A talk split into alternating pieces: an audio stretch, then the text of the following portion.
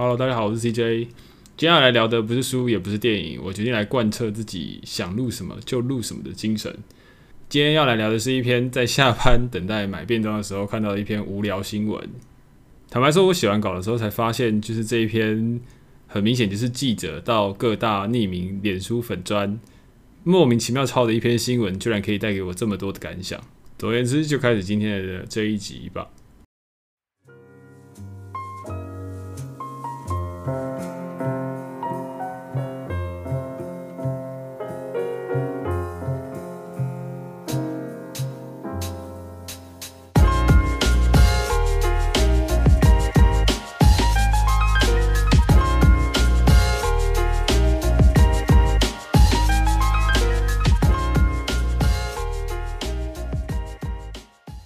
篇新闻呢，是下班在觅食的时候，一如往常的在边等边划手机的时候看到的。顺便推荐一下，如果是在新竹科学园区工作的朋友们，金山石街的超好食真的还蛮好吃的。我个人特别喜欢它的孟加拉肉燥饭，没有工商就纯属诚心推荐。毕竟真的还蛮难得能够在新竹吃到价格不高但很好吃的食物。言归正传，反正这篇新闻我相信很多人应该有看到，但。可能过目就忘，因为它真的不是很重要，就是那种出现在常见的匿名脸书粉砖，然后被记者转载之后，就变成了当天晚上的新闻之一。反正这个新闻就是在讲有一个男生在靠北女友的粉砖上面发了一篇文，抱怨说他的女朋友因为他看《鬼灭之刃》决定跟他分手。我必须先称赞记者下的关键字真的下得非常非常的好，我看到的时候当下就非常有兴趣点了进去。他的关键字包含了台积电、年薪百万、《鬼灭之刃》、分手。你看，不仅把传统最佳的年薪跟感情话题放进去，还外加时事最流行的《鬼灭之刃》，我只能说这个记者关键字优化真的做得非常非常的不错。这篇文章也不是很长，那我就这边念过一遍。这篇文章是这么说的：我在竹科台居上班，我女友因为疫情的关系，所以工作量变少，所以常来我这住。我每天上班累得半死，不过回家看《鬼灭之刃》，想把二十六集的卡通看完，快点去看电影版。结果女朋友就说我不上进，一直在看卡通，在台居还一直只忍在三十一。我已经年薪超过一百五十万了，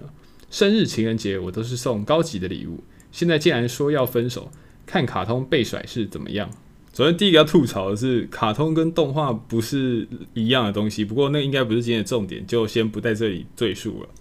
对，就像我开头说的，这篇文章实在不是什么重要的新闻，所以大家看过了忘了也很正常。其实我当下也是，但。在边吃饭的时候，我就一直在思考这篇新闻背后延伸的话题。作为一个同样爱看动画的理工顺义男，还职业别差不多的我，就忍不住把这篇文分析了一波。所以我大概就把这篇抒发文分成了几个重点。第一个就是男主角的年薪很高，然后节日礼物都送得不错。第二个就是男主角回家最近都在补《鬼灭之刃》的进度。第三个就是女主角疫情的关系，所以没有工作。第四个是女主角嫌弃男主角多年都没有升职。第五个就是他们搞到快分手了。纵观这几个条件来看的话，嫌弃男主角的工作多年都没升职，只看动画不上进是主因，补鬼灭进度又不陪在家的女朋友成了导火线，结果就是闹到快要分手了。认真的说的话，讨论这种匿名的文章真的还蛮无聊的。一来是因为我们没有办法知道真伪，第二一点也是因为也没有什么其他细节可以供参考，我们有知的线索就是上面这几点而已。但是，对我的内心独白就是这么的无聊。主要也是因为我觉得，不管是哪一位听众，应该多多少少都听过，因为一些鸡毛蒜皮的小事，然后闹到快要分手的这类的故事才对。虽然说阐述故事的本质多多少少都会经过一些删减跟简化，尤其是一部分的新闻媒体，一来是便于传送，二来就是这样比较有噱头。复杂的东西人记不住，单调的东西人又不想记，所以在传送的过程中，那些既不单调又不无聊的东西就被我们记了下来，这样的结果就是很多时候我们会把简化过的原因当成是事情的全部，然后下了一些很奇怪的结论。就像三不五时就要把暴力电玩是否导致小朋友学坏这件事情拿出来吵啊。但如果其实思考一下，我们心里其实应该也可以明白，这些事情背后一定都有更多的原因。不管是暴力电玩，不管是刚刚提到的分手的事情，假设它是真的的话。不太可能因为单一的条件，所以就导致整件事情的发生。一定它都是会有很多的面向跟成因在的。但讨论他人的事情是一件事，讨论自己的事情又完全截然不同了。像我自己也是，很多事情我都会喜欢找一个简单的理由，而且很常是下意识的就找一个单纯的理由来解释一件事情，尤其是感情相关的事情也是如此。因为个性不合而分手，因为远距离恋爱而分手，用很短的篇幅来替自己的感情结案。但我觉得一段感情的结束都是某一种累积，就像我有一个量表在那边吧。这个量表达到一百分的时候，这两个人就没有办法再继续了。可能生活中的所有零碎的事情都默默的在累积这个量表，但你可能做的好事也在消掉这个量表一点。比如这个人上完厕所坐垫都不放下，比如这个人脚很臭，比如这个人睡姿很差。但要在很多的时候又默默的把这个量表扣了回去，比如他记得你冰淇淋喜欢吃什么口味，比如他过马路的时候会刻意站在外侧，比如他知道你不舒服的时候会帮你准备红豆汤，这些事情可能多多少少都会在消减那个量表。然后今天一个重大的变故发生了，可能他外遇了，可能他今天的生活有了重大的变故，可能他只是一直在重复做一件你非常非常受不了的事情，终于爆发了。